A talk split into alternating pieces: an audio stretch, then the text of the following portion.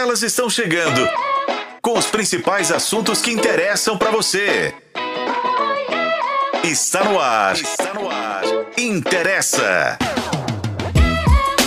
Oi, gente, tudo incrível? Sejam muito bem-vindos ao Interessa Podcast, que está começando agora com live aí, ó, transmitida pelo canal de O Tempo em, no YouTube, mas a gente também tá na FM O Tempo e no Spotify. Aliás, esse conteúdo do programa Interessa você acessa em otempo.com.br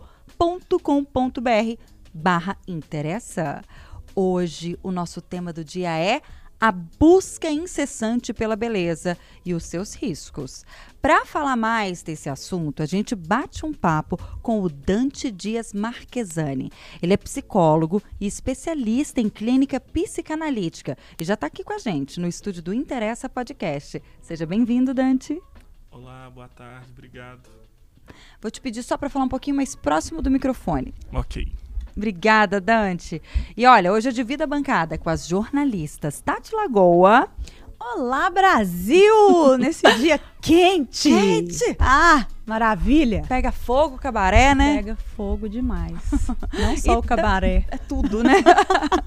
e também a Renata Nunes. Ei, gente, beijo, beijo para todo mundo que tá aí acompanhando o podcast Interessa. Dia quente e tenso, porque eu custei a chegar aqui, quase que eu não chego. Menina, não só você, né, Tati? Não sou. trânsito, acho que o trânsito é igual o calor, né? Tá pegando. Pegando fogo. Bora explicar então o tema. Eu falei Renata Nunes, mas foi tão estranho, então Renatinha, Ai, né? Porque eu não consigo. Por favor. Ah, não sou legal. Depois ela te manda mensagem para debater. É, tô. Galera, vamos de tema do dia então, olha só. Na última semana, a internet ela foi pega de surpresa com o anúncio da morte precoce da influenciadora Luana Andrade. Aos 29 anos, a ex-participante do programa Power Couple da TV Record teve complicações depois de uma lipoaspiração. Isso no joelho. A história da influenciadora não é um caso isolado. Embora não existam aí registros oficiais sobre falecimentos né, após procedimentos cirúrgicos estéticos, uma tese de doutorado defendida pelo dermatologista e pesquisador Érico de Santos levanta informações sobre o assunto. Tá? Conforme o trabalho, entre 87 e 2015 foram noticiadas 102 mortes após procedimentos estéticos no país. E esse levantamento também um feito pela reportagem de O Tempo, mostra que entre 2022 e 2023, só aqui em Belo Horizonte, três mulheres morreram depois de se submeterem a cirurgias plásticas. As pacientes tinham idades entre 29 e 54 anos. E aí, embora diferentes fatores possam estar envolvidos nessas mortes relatadas, e a gente tem que ponderar também que os procedimentos cirúrgicos, qua- quaisquer deles, têm sempre um risco, um questionamento ele paira no ar. A pressão estética ela tem sido tão forte, tão grande a ponto de se tornar cada vez mais comum que as pessoas recorram às intervenções para modificar a aparência? Bom, o que que essa busca incessante pela perfeição diz pra gente? O que que ela reflete? Esse é o tema do Interessa de hoje. Vale ressaltar que essas informações que eu trouxe, você também pode consultar, ler a, reportagem na íntegra em otempo.com.br barra interessa. Essa matéria foi assinada pela nossa repórter Jéssica Malta. Pergunta do dia. Você consegue nomear o ou os responsáveis por esse movimento crescente de busca incessante pela beleza? Para você, quem ou o que tem alimentado esse propósito, vamos dizer? A gente quer a sua participação.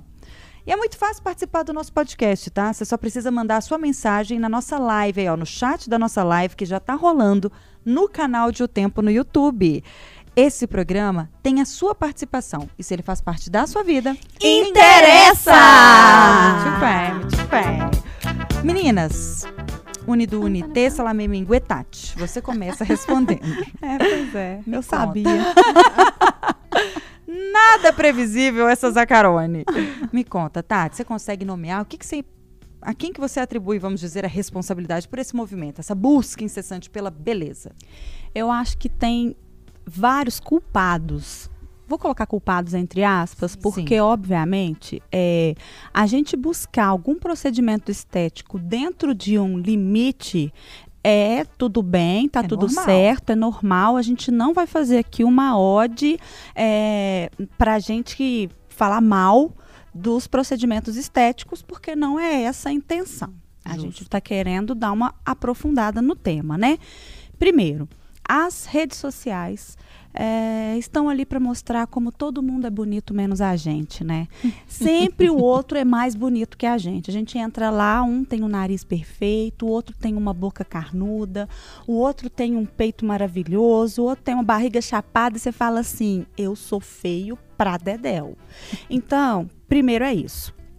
A a internet ela acaba reforçando alguns estereótipos. E eu vejo de uma forma extremamente negativa é, esse movimento porque reafirma inclusive alguns é, preconceitos porque ali, é, tudo bem que alguns movimentos, por exemplo, muitas pessoas negras é, se reafirmaram enquanto grupo, enquanto pessoas é, bonitas e tal, dentro de grupos na internet, mas a grande maioria ainda é, defende o padrão, que é um nariz que não é o nariz que é o típico da população negra, por exemplo, que é um cabelo que não é um cabelo que a gente acorda com ele, ou quem não tem condições de pagar por aquele cabelo vai ter um cabelo igual. Então eu já acho um recorte meio danoso nesse sentido. Eu estava lendo um texto que falava sobre a questão da pandemia e as reuniões online, o quanto as reuniões também deram uma bugada na nossa cabeça. Por quê? Sem dúvida. Enquanto você ouvia né, o seu colega falando sobre as planilhas dele, você olhava e falava, não, mas a minha olheira, Uhum. nossa, o meu olho esquerdo é um pouquinho maior que o direito. Aí você começava a viajar em você mesmo e começava assim, poxa, eu acho que eu devo é, dar uma eu melhorada. sofri demais na pandemia com isso, porque eu fiquei a louca. Eu passava as reuniões fazendo assim, gente, eu tô com muita ruga. Gente, eu fiquei muito, muito louca com Exato. isso. Aí eu comecei a fechar minha câmera. Gente. Exato. Mas isso eu acho que é um movimento meio que geral, assim. Todo mundo fica meio é, preocupado com como está sendo refletido pelo outro. Porque uma reunião presencial, você pode estar do jeito que tiver, você não sabe como você tá, mas é como se você estivesse se olhando no espelho o tempo todo. É. Isso é isso É incômodo. é incômodo, exato. E para fechar, eu acho, né, para fechar assim, tem muitas outras coisas, mas para eu passar a bola para vocês, para começar o debate, é, eu acho que um adoecimento geral mental, que também em partes é fruto da pandemia, mas já- antes da pandemia já éramos pessoas com um índice de adoecimento mental muito alto. E aí eu acho que quando você não está bem por dentro, você vai querer resolver o que está por fora. E aí você resolve a orelha e fala, mas ainda não é isso. Aí você resolve a sobrancelha, mas não é isso. Aí você resolve o peito, mas não é isso. Porque tá mais interno, sabe? Então eu, assim, esses três recortes eu acho que são os mais fortes, mas eu tenho outras teorias também que eu vou falar ao longo do programa. E que a gente quer saber. Renatinha, me conta, da sua parte. Well, well, well, well. Você fez uma pergunta aí que eu acho muito importante, né? Que é o que essa busca pode causar. A, a Tati falou o inverso aí, né? Que aí eu, eu pergunto, quem nasceu primeiro, o ovo ou a galinha, né? Porque eu acho que a busca também causa um adoecimento mental. As pessoas que estão adoecidas querem só mais e mais beleza, mais entrar dentro dos padrões, mas o contrário também. O excesso de padrões gera nas pessoas um adoecimento mental. Né? A autoestima vai lá no pé. Então, assim, isso é um, é um ponto importantíssimo, eu acho, a ser des- destacado nesse processo de, desses padrões estéticos. E, e eu acho que dá para nomear tanta gente, tanta coisa. Eu posso falar aqui das minhas vivências, né? Eu que sou uma mulher branca, é, nunca me achei bonita. Né? passei uma adolescência me achando feia, alisando o meu cabelo por mais de 30 anos. para poder hoje conseguir ter o meu cabelo natural foi um parto. Eu não me enxergava, eu não me reconhecia sem um cabelo liso, porque eu fui criada assim. Né? Existe uma questão que eu acho que passa por todas que a Tati falou, que é a questão da educação, né? Como a, educa a sociedade está edu educando seus filhos, né? As crianças estão se desenvolvendo com que tipo de educação, tanto dentro das famílias, como nas escolas, como nas redes sociais. Então, eu estou falando do social como um todo. É, eu, vi, eu vim de uma família onde o meu pai tinha padrões estéticos muito bem definidos. Ele falava que ser gorda era ser feio. Uhum. Então, eu achava que eu não podia engordar né? E, e, não, eu não tinha uma tendência, fui, fui levando assim, mas eu ouvi muitas vezes é, ele falando com a minha irmã, porque ela tinha que tomar um cuidado, porque ela estava gordinha, ou com a minha mãe, que a minha mãe estava gorda.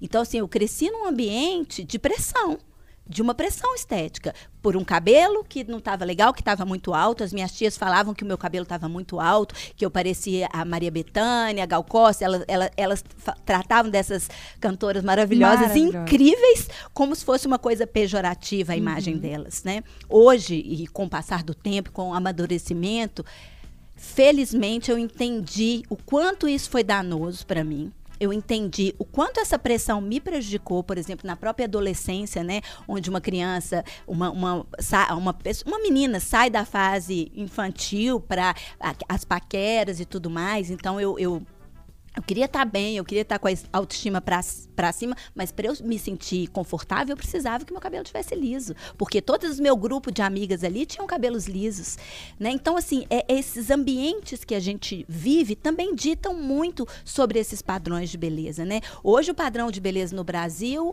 é o padrão que está na internet, das redes sociais. Acho que a gente deu passos importantes, né?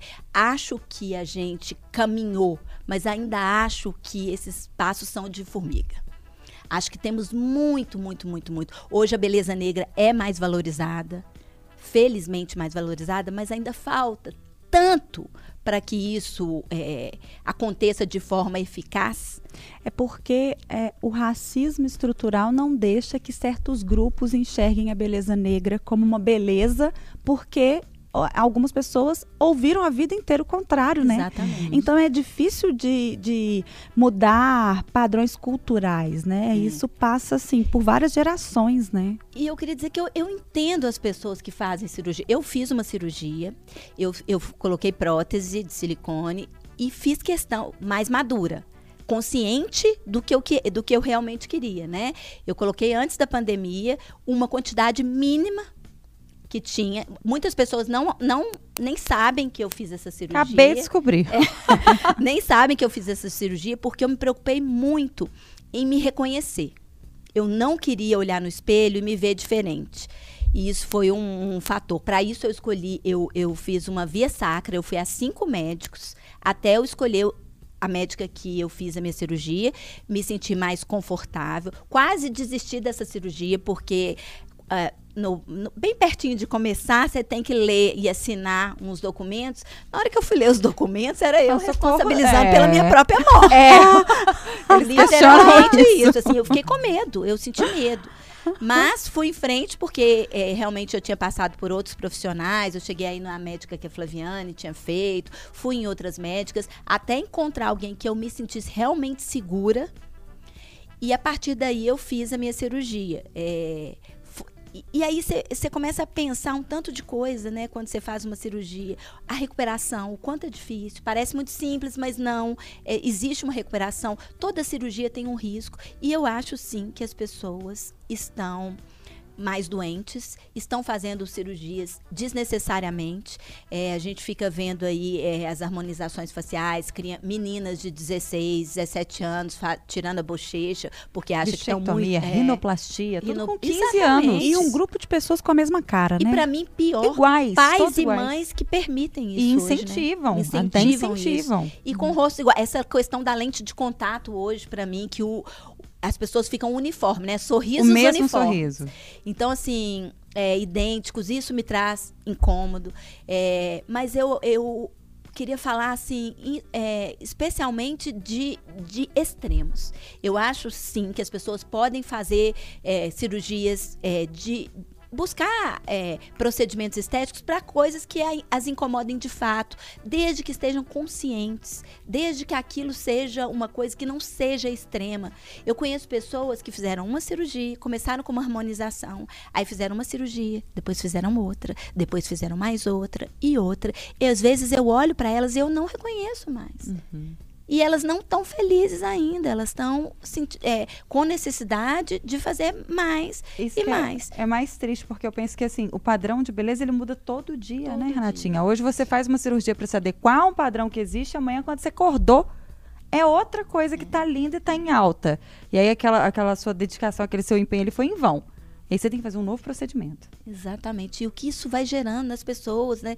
Vai mudar. A gente já teve o, o padrão de beleza no Brasil, né?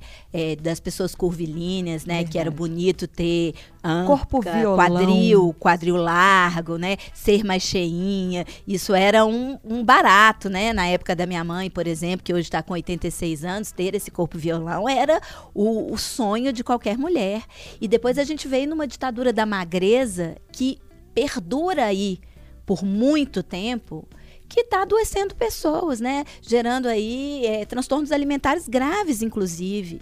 E agora, para além da magreza, tem o da sarada. É a magra sarada. Exatamente. Que tem, assim, o corpo trincado, zero percentual de gordura, seios fartos, siliconados, o bumbum duro de quem agacha desde a hora que acorda até a hora que vai dormir, anda agachando. E assim, eu, eu diria, quem sou eu para estar aqui é, julgando qualquer pessoa?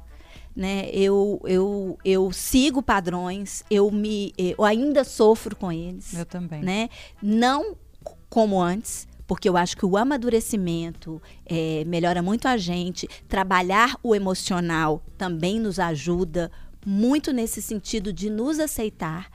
Então, é, e de, de reduzir o, o julgamento com os outros que estão ao seu redor. Porque eu acho que existe na nossa cultura também uma coisa que eu considero muito grave, que é olhar o outro com pouca compaixão. Olhar o outro com pa- pa- padrão de beleza que você é, aprendeu a ter ou que você alimentou, sabe? Eu fico muito feliz hoje de ver a nova geração. Também eu acho que é passos lentos, mas ver meninas que são mais consideradas gordinhas, com cropped, com roupas que elas teoricamente não poderiam usar. Eu vejo, às vezes, mulheres mais maduras como eu, que às vezes são julgadas por um estilo de roupa né, por, porque não tenho idade para usar um cropped ou que eu, porque não tenho idade para usar uma determinada roupa. Eu acho que isso não existe. Eu acho isso, eu vejo isso com muito, com muito mais compaixão. Hoje, hoje eu enxergo isso, porque eu já olhei com um olhar de julgamento para essas pessoas. Então eu, eu, eu, eu torço para que mais pessoas consigam ter esse amadurecimento, esse desenvolvimento, para que a gente tenha uma, um mundo menos cruel em relação a- aos padrões de beleza. Porque eu acho que hoje a nossa sociedade é cruel e violenta. Tão violenta que a gente tem aí esses exemplos de meninas de 29 anos, como foi o caso da Luana, né? Uhum. Luana É, a influencer que, a gente, que morreu, né? Em função de uma lipoaspiração no joelho, gente. Até exatamente. então não sabia nem da existência desse procedimento, que as pessoas É, se submetiam a isso. Exatamente. É então, assim, que, que a gente vê isso e que a gente possa ver menos essa violência que a gente está cometendo com a gente mesmo. Bom, vou convidar então o Dante para o nosso debate. Dante, li a reportagem da Jéssica Malta, a matéria ficou muito bem escrita e teve algo que você disse que foi muito legal. Por que, que o nosso corpo parece não ser bom o suficiente para nós? Qual é a resposta? Então, difícil ter uma resposta para isso, né, gente? Mas primeiramente, né, é lamentar a morte da Luana, né? Assim, é, infelizmente ter uma mulher vitimada por uma lipoaspiração no joelho, isso é uma coisa que tem que doer muito em todos nós, né? Então, toda a solidariedade à família, né? E, e também as mulheres que em algum momento passaram por algum procedimento estético e passaram por essa situação que você passou de ter que assinar um termo Consentindo assinando, com consentindo com a sua responsabilidade naquilo, né? É cu- é- é- E eu acho isso um fato muito curioso, né? É, é, no final, a responsabilidade é sempre de nós mesmos, né? É, é sempre o indivíduo, sempre sou eu, né? O responsável pelo meu sucesso ou pelo meu fracasso. É, gente, eu concordo muito com tudo que, que todas disseram aqui, né? É, eu concordo que hoje a beleza negra ela é uma beleza que é, ela, ela é valorizada. Mas a gente tem que fazer ressalva de que o corpo negro ainda não é. Não. Né? A beleza Sim. negra é, mas o corpo negro ainda é a carne mais barata do mercado. Sim. E isso tem um peso, principalmente nas mulheres, né? É, eu acho que não é possível fazer um debate que a gente vai falar de beleza sem falar da beleza negra, mas também desse corpo que, que é violentado né? nos espaços que passa. E aí é, aparece uma solução, né? aparece uma saída. Faça um procedimento estético que você vai conseguir acessar a, aquele prazer. Né? Você vai conseguir ter é, hum, melhores resultados, né? E, e eu acho que a pergunta que a gente tem que fazer é, é o que que a gente está, o que que que está acontecendo conosco que a gente não consegue reconhecer o nosso corpo. É, eu acho que dando a legitimidade para para tudo isso que que vocês disseram, que tem uma questão de saúde, a gente querer se ver bem é legal, a pessoa se sente bem sim, é, mas eu acho a gente não está falando aqui disso né? A gente está falando aqui sobre é, uma, uma, acho que foi dito aqui, né? É, mudanças ao ponto de você não reconhecer mais aquela pessoa. A gente está falando de extremos, né? Estamos É. falando de situações extremas. é, e aí é muito, é muito interessante a gente pensar em o que, é que acontece que a gente passa a não reconhecer mais o nosso corpo. Né? E isso não é sem tudo isso que vocês falaram aqui de uma infância marcada por falas, por paradigmas, né? Eu acho que você coloca da, é, vamos dizer assim, do império do corpo magro, ele não é sem o extermínio do corpo do corpo gordo, né? Então, assim, o, o corpo gordo e, e por gordo entenda o que qualquer um quiser entender, porque quando a gente fala de extremo, a gente fala aqui de extremo. Quem é que diz o que que é extremo? Extremo pra quem, né? Quem é que vai dizer o que que é extremo? Porque quando a gente tá naquela situação ali, gente, é, é, é tudo muito natural. Porque eu tô vendo um outro ali que tá no campo ideal pra mim. Então não é extremo pra mim querer fazer uma lipoaspiração no joelho. Porque todo mundo que eu tô vendo aqui perto de mim tá com o joelho lindo. Embora se eu for perguntar pra essa pessoa, se eu for perguntar pra você do seu joelho que eu acho lindo, você vai falar que não. Meu joelho é péssimo. Então acho que acontecem, acontece algumas, é, vão acontecendo algumas coisas na nossa cultura, na nossa formação, que que vai nos legando esse lugar de estranho, de é, é, pouco comum, né, de feio, né, no, nos espaços que a gente que a gente circula e, e todo mundo aqui teve uma teve, teve uma infância, né, e muito provavelmente a infância de todo mundo aqui foi marcado por traumas, né, Oh, com certeza. e- e- e isso vai repercutir diretamente na gente, assim, né? Eu mesmo posso dizer que eu era um jovem com, com muita pouca confiança quando eu cheguei nos meus 18, 19 anos. Né? Por quê? Porque o tempo todo que eu escutava era: "Oh, isso é muito feio, seu nariz, nossa, olha seu tamanho, olha isso, olha. E, e- aí, como é, que, como, é, como é que esse adulto vai sendo criado? Né? Como é que esse adulto vai sendo criado? Não, eu tenho que, eu tenho que dar um jeito né? Eu tenho que fazer algum procedimento, alguma coisa que, que faça com que esse outro me aceite, né? Agora, é, então quer dizer, dentro da sua fala a gente pode concluir que a questão da beleza ela é cultural, ela é social, né? A, be- a beleza é o como o outro diz que é o- um ideal, né? Igual quando você fala de questão de traumas de infância, todo mundo que tem o cabelo anelado com, como o meu vai entender que e, e que é da minha idade assim para baixo, vai entender, por exemplo, é, na na balada você molhando o cabelo para seu cabelo ficar baixo. Ou você alisa ou você molha o cabelo na balada. Hoje não, hoje a gente pode ter o cabelo black, porque é, é, a moda nos deu essa permissão, entre aspas, desde que a gente não queira um cargo de liderança. de- tem alguns recortes também que esse cabelo não é aceito, que é o que você falou da carne mais barata. Mas eu queria que você falasse um pouco sobre o que que muda é, entre agora e o recorte anterior, porque quando você fala da questão de que todos nós passamos por microviolências e não somos da era da internet, e às vezes a gente acha que a internet é que é culpada por isso tudo, mas nós também vivemos uma ditadura da beleza é, de, que chegava até a gente de outra forma, né? Seja na escola, seja em casa, enfim. O que, que mudou para que hoje todo mundo chegue aos consultórios falando, eu vou cortar o joelho, porque por mais que a gente passasse por essa pressão, eu não lembro de ninguém mexendo no joelho, por exemplo. É. Uhum. Então, eu acho que hoje o nosso corpo é mais comercializado, né?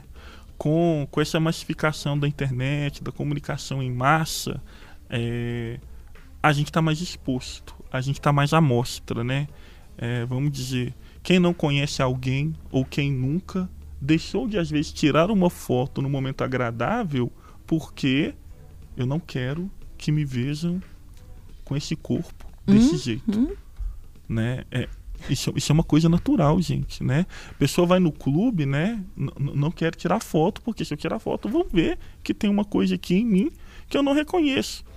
Se eu fosse apontar alguma coisa, eu diria que é a exposição do nosso corpo, né? A nossa imagem hoje, ela tá mais, ela tá mais à mostra que nunca. É, e com isso vem, vem uma carga, vem um sofrimento psíquico, um sofrimento mental também, né? Eu acho que é, você coloca um ponto também é, que eu acho que acentuou bastante. A questão da pandemia a gente acentuou bastante. A gente quase não fala mais hoje disso.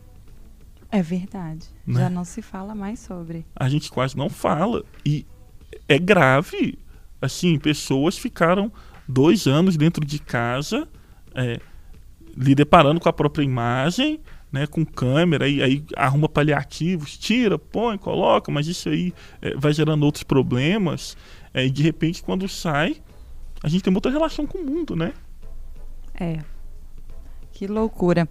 Outra questão que foi mencionada aqui, eu queria saber aonde que se perdeu. A gente está falando sobre isso, mas onde que se perdeu? Antes os procedimentos eles eram usados para a gente esconder ou suavizar os sinais do tempo. É, hoje, como a gente trouxe aqui, Aos adolescente, 20 anos a gente já tem sinais do tempo, né? onde que, que- onde que isso mudou? Posso complementar? Pode. é, dentro de suavizar os sinais do tempo, né? Por que a beleza, é, por que a beleza no Brasil é sinônimo de juventude? Né? Eu, eu, eu, fico, eu tenho pensado muito, muito, muito nisso, porque eu estou caminhando para os 50 anos no próximo ano, 2024, e fico vendo as, as, as marcas do etarismo no nosso país. Como o etarismo é forte, como que envelhecer é considerado ruim. E, e pode, feio, né? sabe? Por que, que envelhecer é considerado feio? Por que, que a gente não pode envelhecer e gostar do nosso envelhecimento? Mas a gente é tão criado para achar o, o que é velho feio Olha só eu- que curioso. que é muito difícil lidar com isso, gente. Hoje, voltando ao almoço, conversando com a Brita, a gente estava conversando sobre uma menina muito bonita e tal. E aí eu falei assim: ah, a gente não é nenhuma Jennifer Aniston, né? Que vive da imagem dela, tem um salário altíssimo, ela fica em, faz inúmeros procedimentos estéticos, está dentro da academia 24 horas, aquele trem todo. E aí a Brita foi muito feliz ao dizer assim: ah, então pra gente está permitido envelhecer como a gente puder. Que a gente não vai ser cobradas. E tá, Não. não, sei se tá. A gente é cobrado e é Total. cobrado o tempo inteiro. Eu Inclusive falo dentro de por mim. casa, né, gente? Não, Total. Eu falo por mim, assim, e eu acho que isso é muito social.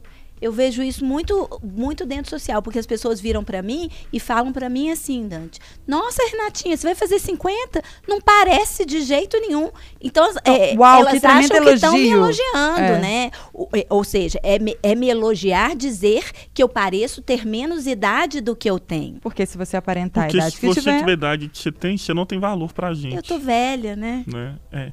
Eu, eu acho, respondendo a, a pergunta, Renata, que o nosso corpo virou uma mercadoria.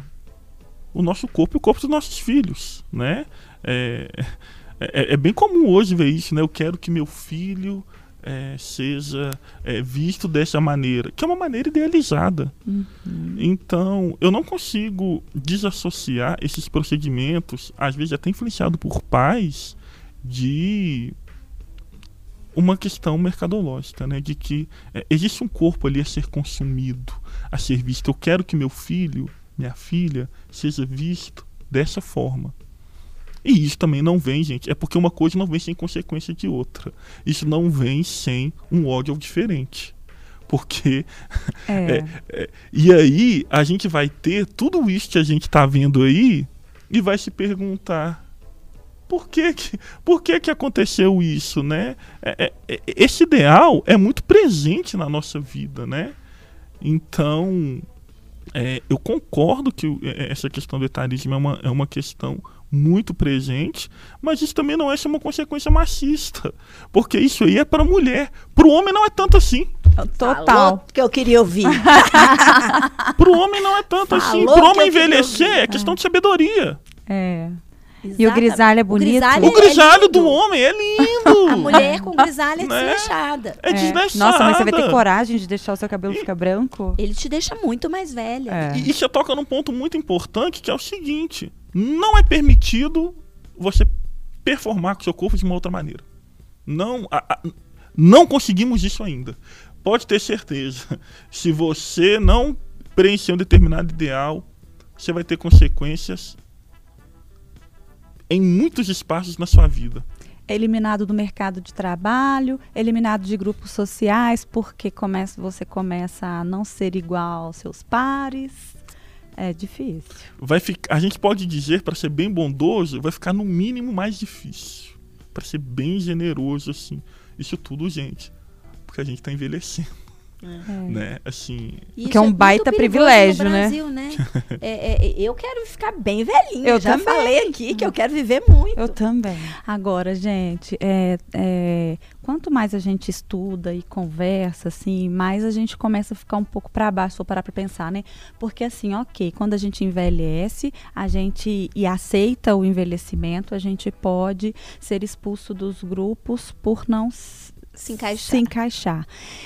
Aí, quando você olha, por exemplo, para pessoas negras como eu, né, que optam por estudar, você olha ao seu redor, você não tem um pertencimento na faculdade, você conta nos dedos iguais, uhum. você frequenta restaurantes que você conta nos dedos iguais, você está no mercado de trabalho, você precisa se reafirmar o tempo todo, porque no caso da pessoa negra, quem é a pessoa negra? É a pessoa funcional e que dá conta. Você pode até conseguir ocupar certos espaços, desde que você seja funcional e faça mais do que o outro sabe? Então, assim, é se não é adoecedor, é no mínimo cansativo, né? É. E por cansaço, entenda adoecedor. É. O, que, o que acontece, gente, é que às vezes quando a gente está muito cansado, a gente não acha que a gente está doente. A gente acha que está cansado. Quando de repente você está no nível de exaustão sobrenatural. Mas não, mas sou forte, né?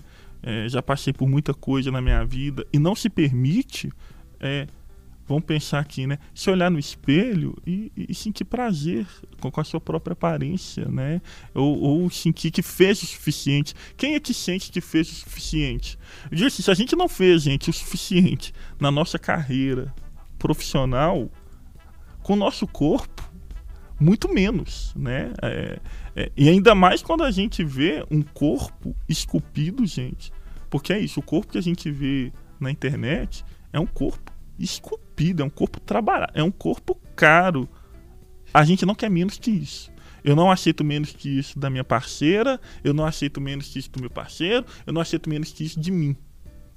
Né? E nem das pessoas que estão ao meu redor. E aí você vai criando bordas, e aí quando você vê o diferente, o que, que acontece? Aí do nada, agressão.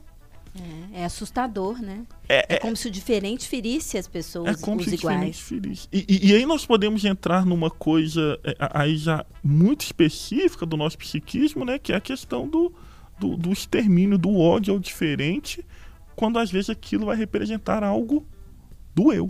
Sim. Né? Do meu eu. É. é. Né? E quando eu vejo esse algo do eu a projetado no exemplo, outro é, é, é, é, eu me sinto, eu tenho que, eu tenho que, eu não, eu não posso lidar com esse resto do meu eu em nenhum espaço. Uhum. E aí eu quero, eu quero eliminar, eu quero cortar, eu vou, eu vou escolher melhor meus grupos, os lugares que eu frequento. Até porque se eu não tive coragem de ser essa pessoa, ele também não pode ter não, né? Sim. Porque também isso mostra do meu fracasso, né? Eu queria voltar na internet, onde vocês já passaram, mas eu queria voltar, Nath, para que você falasse para a gente sobre os filtros. Né? A influência desses filtros no ambiente social. Porque as pessoas estão também iguais na internet, usando os mesmos filtros e criando ali um, um outro padrão, né? Um outro eu, né? Um outro eu. É. Algumas pessoas que você vê ali na, na internet, quando você vê pessoalmente, você Até fala. assusta. Será que é a mesma? Será que- Eu sei citar algumas. É dif- é di- difícil isso, né, gente? Porque é um filtro te permite performar de uma forma diferente para um outro que às vezes você nem conhece, você nem vê, né? É, assim, eu acho que é, é- é- é- a gente começa a ter muito problema quando o corpo começa a lhe ser estranho. Quando o seu corpo transmite algo para você que você não não aceita, que você não ah, você não quer se haver com aquilo, né? E aí você vai pegando filtro, é, você vai pegando qualquer coisa que tampe aquilo. Roupa também. Assim, eu, eu acho que o filtro em si, ele, assim, é, a questão é que é tanto filtro, né? Assim, seria até legal a gente poder ter um filtro, usar um filtro, pô, é legal, usei um filtro, fiquei assim. Mas isso acontece de uma forma tão forte que a gente já não sabe Não, mais. tem gente que não posta nenhuma. Tem gente que não posta foto sem filtros. Pois é. Nunca. Né? E a Renata a maior tá julgando parte das as pessoas, pessoas, com filtro? é. Sim, estou. estou sim, Do nesse nada. momento. Não, não, não, Renata, eu, eu, eu não acho. Eu, não, eu, eu excesso. É porque eu- eu- me incomoda muito o radicalismo, né? É, quer ver, quer, é, não quero aparecer feia, não quero ser o que eu sou. É, isso me, me incomoda, esses extremos me incomodam. Porque depois vai sair na rua e vai ser você mesma, do mesmo jeito. Exatamente. Eu não quero não ser reconhecida por uma pessoa. É, Eu, eu não acho, Renato, que você está fazendo um julgamento, não. Assim, é, é, se- embora você mesma considere, eu acho que você está fazendo uma, uma- Você está relatando uma percepção da sua realidade. Constatação, uma né? constatação da sua realidade, assim, que, que você está preocupada com essas pessoas, assim. Eu acho importante esse debate, gente, né? P- Pra gente falar pro outro o seguinte, olha só, quem tá nos acompanhando, nos escutando aqui, talvez vocês não precisem de tanto filtro assim.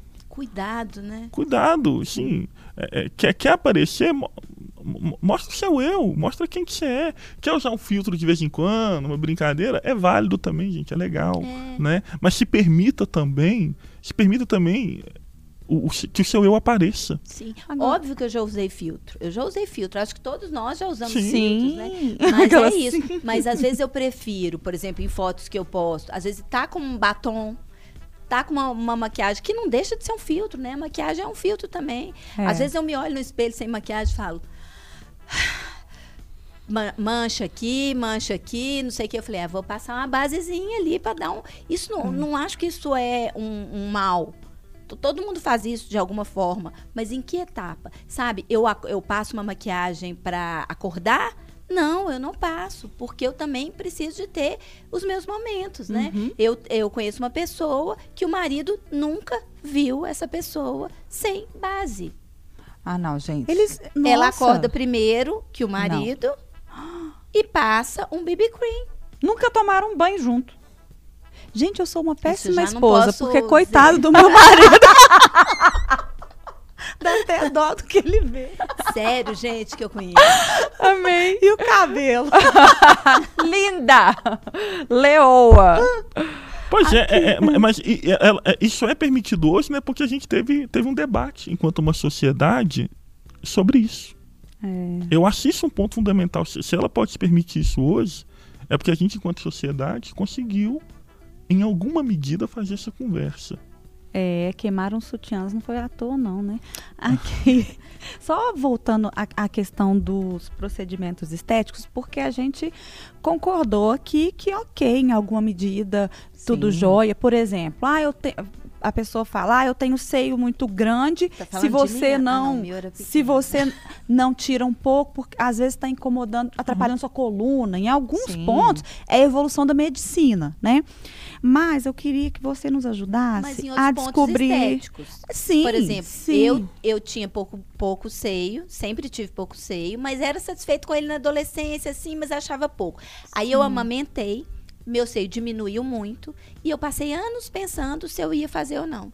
E aí eu fiz pra, né, tanto que eu fiz só a prótese. Sim. Mas foi um procedimento estético. Sim. E é legal Mas que é partiu aí- de você também, desculpa até interromper, porque, gente, já ouvi uma vez de, de namorado que, ah, você não tem intenção de botar um silicone, não, eu pago pra você. É Ah. muito, é muito agressivo você ouvir uma coisa Não, dessas. é só você violento. responder assim: pega o seu dinheiro e coloca em você. Bota silicone em você. Vai ficar ótimo. Mas depois que a violência aconteceu, gente, depois que ela escutou isso, resposta Já nenhuma. É, Não tem volta. Porque é uma coisa que às vezes você nem observa. é. Aí você passa a observar. Eu era super satisfeita com o tamanho do. Ah, sou satisfeita com o tamanho dos meus seios, tá, querido? Mas aí depois eu fiquei refletindo: será que tá pequeno? É. Será que o negócio tá, tá, É. capenga, manca, anêmico? É. Não sei. É. E até Mas- então tava tudo bem. O que, eu, o que eu queria perguntar, na verdade, era qual é o limite, sabe? Assim, o limite que eu falo não é o limite quantas cirurgias eu posso fazer, não, porque eu sei, isso é individual.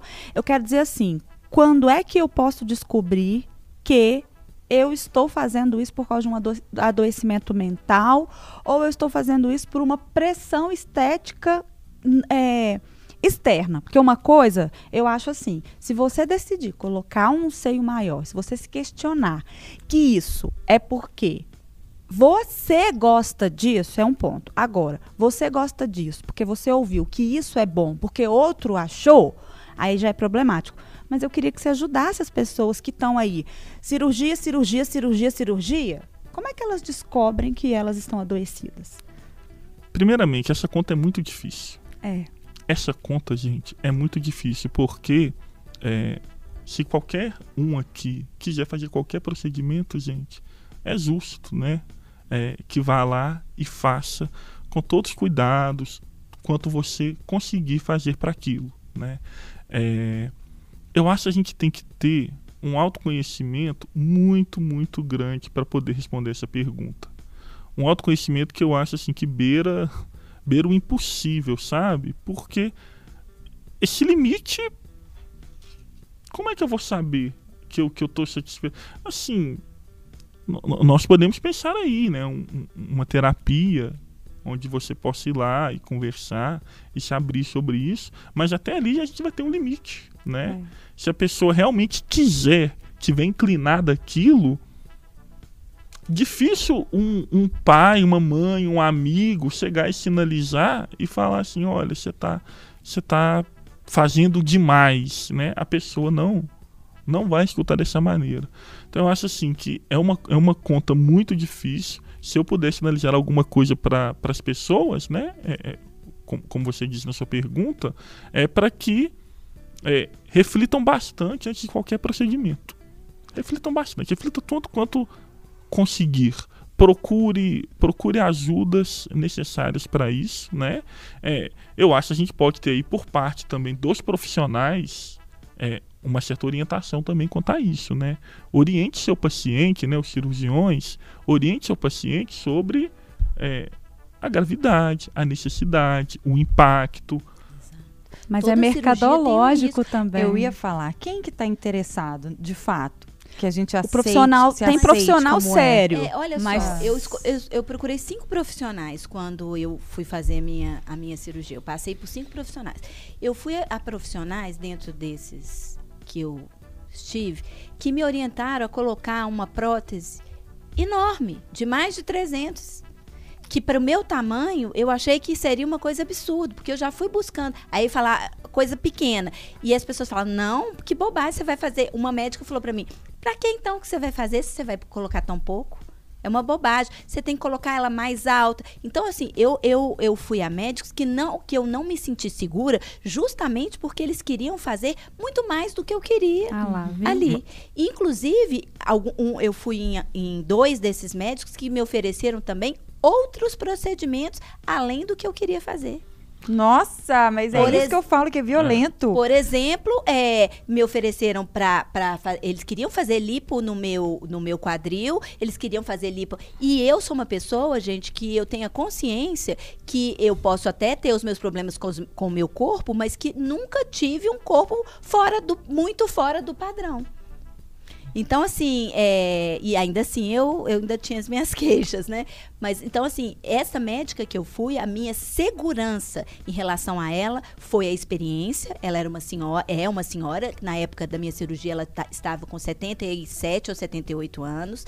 É, ela já trabalhou com o Pitangui, foi assistente dele, era uma outra coisa que es- que me dava tranquilidade, e ela olhou para mim e falou assim: "Você não precisa nada além de uma prótese. Você não tem que fazer mais cirurgia de puxar nada, de levantar nada. É só colocar uma prótese aí e acabou. Pode pôr a pouca, a pequena mesmo que você quer, é a mais adequada para o seu tamanho. É, falou dos riscos da cirurgia, falou toda cirurgia tem um risco. Me, me, me deu até assim, me, me, me amedrontou, vamos dizer assim.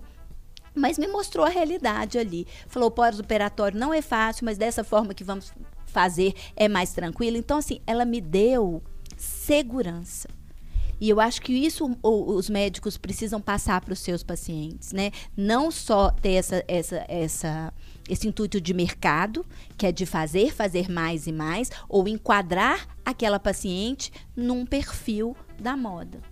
Gente, Mas- hoje existem clínicas que trabalham com carnê e que anunciam as cirurgias plásticas como se fosse um produto de supermercado. Não sei se vocês já É viram. antiético, né? Pois Inclusive. é. Mas então, o que que, o que que estão concluindo aqui, então, sobre esse corpo que vai para uma cirurgia? Que é para atender o quê? Mercado. Sem dúvida, gente. mercado. é. Mercado, gente. Sem dúvida, o mercado. mercado. É, é assim, é, é, é assim.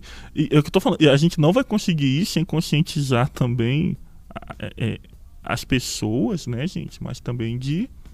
Olha só, vocês estão mexendo nesse corpo aí, é, é igual comprar uma televisão. Vocês estão consumindo um produto É. que estão te vendendo.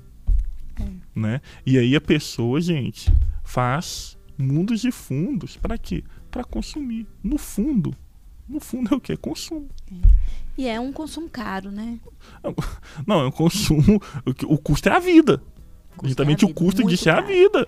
Exatamente. O risco e o custo altíssimo. Pessoal, mandar um salve pra galera do YouTube, tá? Que tá acompanhando aí a nossa live. O Joel, o Irã Patrício, o Paulo Tarso, o Bruno, a Kellen Andrade, todos já marcaram presença aqui. Mando um abraço pra vocês e agradeço a audiência.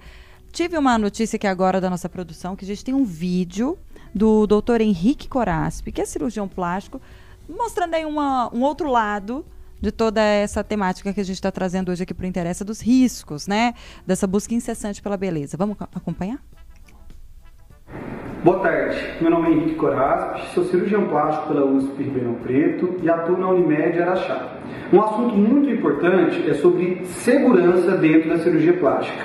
E para a gente realizar uma cirurgia com segurança, a gente tem que ter atenção em três momentos. O primeiro momento seria o pré-operatório, onde é, é é fundamental alinhar as expectativas do paciente com o cirurgião para gente saber o que é possível e o que não é possível a gente conseguir melhorar eh, na cirurgia. Outro aspecto importante é avaliar os fatores de riscos, como por exemplo tabagismo, sobrepeso, pressão alta e diabetes, e a gente buscar cessar ou controlar esses fatores de riscos. O segundo momento seria no intraoperatório, que é durante a cirurgia. O primeiro passo é escolher um local adequado para realizar. É um hospital que tenha uma estrutura física e uma equipe de recursos humanos que seja experiente e que saiba é, dar a melhor assistência para os pacientes no pós-operatório. Além disso, é, é fundamental evitar cirurgias combinadas, prolongadas, com tempo excedendo acima de 8 horas, porque dessa forma a, a gente consegue reduzir os riscos anestésicos e de complicações. Terceiro, pa, o terceiro momento seria o pós-operatório, onde é importante manter um acompanhamento, um segmento com o cirurgião plástico, é, realizar todas as recomendações e orientações que ele te passar. Enfim, toda cirurgia envolve riscos, mas se organizando e se programando, a gente consegue reduzir bastante esses riscos. Ouvimos então o doutor Henrique Coraspi e ele trouxe basicamente o que a gente acabou de repercutir aqui, né, Renatinha? A questão da segurança, da importância da segurança, do alinhamento de adequados. expectativas. Exato. Eu lembrei de uma coisa aqui na minha cirurgia, atrasou meia hora. Eu já estava quando anestesiada e tudo mais, e a minha cirurgia atrasou meia hora. Eu, es- eles pedem para tirar tudo, né? Você tem que ir sem anel, né? Claro, tudo, você já veste aquela camisola e tal. E eu esqueci que eu tinha um piercing No umbigo. no umbigo. E aí, do- na hora que eu já estava anestesiada, eles descobriram o, o piercing no meu umbigo, só que não saía. Eles tiveram muita dificuldade de tirar. Mas a, a cirurgia só começou após a retirada do piercing, depois que eles conseguiram. E mais ou menos meia hora depois do previsto. E eu comigo já anestesiada. Eu. Bonita, atrasando 30 minutos aquelas a cirurgia por causa de um piercing. Mas que é risco, Umbigo. né? Se Que eu é tivesse, se eles tivessem começado é, com ele, é, poderia ser o risco por causa de uma bobagem, né? Ma- Mas ó- olha que coisa, né? No depoimento que eu trouxe anterior, eu fiquei pensando aqui, né? Ela foi querendo fazer um, um procedimento e lhe foi oferecido cinco. Exatamente. Como é que. Assim, gente. É, É, muita audácia, né? É gente? muita. E não foi só por um profissional. É, é, assim, é muita objetificação também do corpo, gente. É assim, olha. Você vai, vamos, vamos melhorar o seu corpo por completo, né? Exatamente. A gente sabe o que, que você quer, o que todo mundo quer, então vamos fazer. Assim, É aquele negócio, já tá fim. aí, faz tudo de uma nessa, vez. nessa situação, é, me falaram que ficaria mais equilibrado. Esse, esse é um baita argumento, né? É, é- é um argumento muito persuasivo, não é? Você se sente muito persuadido, né? Olha, já vai fazer aqui, você vai ficar equilibrado. Como se a natureza dissesse assim: pessoas de um metro e meio precisam ter seios de tal tamanho. Tamanho. né? Veio na nossa bula, né? Mas não colou não, porque meu, meu orçamento não estava equilibrado. Ah, ainda Ô, bem. Achei, gente. achei que você ia falar que a sua consciência, autoconhecimento, mas era Não, orçamento. Mas orçamento. isso é interessante, porque o que limita a pessoa é o orçamento. é isso mesmo. É. Se não, se- ou seja, se tivesse orçamento, Tinha feito. Quem sabe? teria um. Ô, gente, essa coisa é tão social que já aconteceu comigo uma vez. Choquem. Eu estava experimentando um vestido em uma loja e aí eu saí, a vendedora, sai aí pra gente ver aquela coisa, né? Que ela ia tentar me empurrar o vestido tal, de praxe, né? Saí aí ela, nossa, o vestido ficou ótimo. Aí uma moça, que eu nunca vi na vida e nem quero ver mais também. Saiu do inferno e apareceu do meu lado para falar. Esse vestido ficaria melhor em você se você tivesse um pouco mais de seios e se você levantasse levemente o seu seio. Ela disse que eu tinha pouco peito e que tava caído. e nessa época eu tinha tipo assim, 20 e poucos anos. Eu realmente não tinha um problema com os meus seios. Porque assim, se ela falasse agora, eu ia falar assim, entra na fila, porque eu já percebi isso há muito tempo. Mas assim, é, ela se sentiu confortável o suficiente, olha como isso é social, de chegar na tora e me falar assim: você não está em conformidade com este vestido. Ela se autorizou a É. fazer isso. É. É. Assim, eu vejo, vejo coisas mais graves aí, viu? vejo, co- eu acho que ela fez mais do que isso, mas. Foi. É Claro. triste, lamentável, gente. Ô Dante, como que você acha que a gente tem que caminhar agora pro fim do programa? E eu vou te pedir para dar, assim, a, a resposta de milhões. Como que a gente combate, então, essa cultura, essa pressão estética? Existe uma alternativa para isso? Uma solução? Olha, de verdade, gente, eu acho que um passo. Não vai existir um passo, né? Vão existir vários passos. Esse que vocês, estão, que vocês propuseram aqui hoje, eu acho que é um deles. Debater. Debater, conversar sobre isso. Nós tivemos aqui é, mulheres, né, que falaram, compartilharam suas experiências, né, que disseram da relação que tem com seu corpo, que tiveram com experiências estéticas, né. É, se eu fosse responder essa pergunta, eu, eu perguntaria para você, né, o que que te permitiria, o que que te permitiu hoje essa mesma pessoa que fala alguma coisa e você não se sentir ofendida, né? Uai. Não, na hora eu fiquei ofendida. Na hora você ficou, mas hoje, se ela dissesse hoje, Eu você tô não se muito sentiria. mais empoderada, Porque né? você está muito mais empoderado. É. Ou seja, é, é a gente investir, gente, nessas ações. É a gente é, é transmitir para as outras pessoas é, mensagens boas. Eu acho assim, a gente ser fraterno com o outro em todos os aspectos, né? É, eu acho que o passo que, que permitiu a você hoje tomar uma outra postura em relação a isso foi que foi uma série de discussões que te permitiam um dia chegar pro espelho e falar assim, olha, quer saber? Não vou alisar mais meu cabelo. Não vou alisar meu cabelo. É, é Sabe? sobre. É, é, então, por isso, gente, eu, eu agradeço o convite de estar aqui é, e, mais uma vez, ressaltando a importância de estar tratando isso assim, com a seriedade que, que a gente fez aqui hoje, Que o assunto pede, né? Que o assunto pede. Dante, queria muito te agradecer. Eu que tenho que te agradecer. Nós é que temos que te, te agradecer pela sua disponibilidade, por você ter vindo, contribuído com o nosso debate. Quero dizer que o microfone fica aberto. Você voltar sempre que você quiser, tá? Para participar aqui do Interessa, que essa bancada feminina você viu, né? Porreta. Conte comigo sempre, vai ser sempre um prazer estar aqui com vocês, gente. Dantes, Dante Dias Marquesani, psicólogo e especialista em clínica psicanalítica, foi nosso entrevistado hoje. Vou pedir uma consideração final de vocês. Meninas, hoje eu começo com você, Renatinha. Ah, eu acho que a palavra de hoje é compaixão, sabe? Com a gente mesmo. É uma palavra que a gente usa muito aqui, sabe, Dante, no, no, no nosso programa, porque a gente fala muito de comportamento. E a gente fala muito de autoconhecimento e de equilíbrio. Mas para a gente chegar nesse nível de autoconhecimento e de equilíbrio que a gente gostaria de ter, a gente tem que ter compaixão com a gente mesmo, né? Eu acho que entrar na frente de um espelho e só ver o seu pior não é justo, sabe? Não é justo com a gente mesmo, nem com as pessoas que a gente convive e nem com a sociedade que a gente quer construir. Então eu queria falar para as mulheres para odiarem menos os seus corpos, né? E para para brigar não com você mesma, mas com essa cultura violenta a qual a gente é submetida.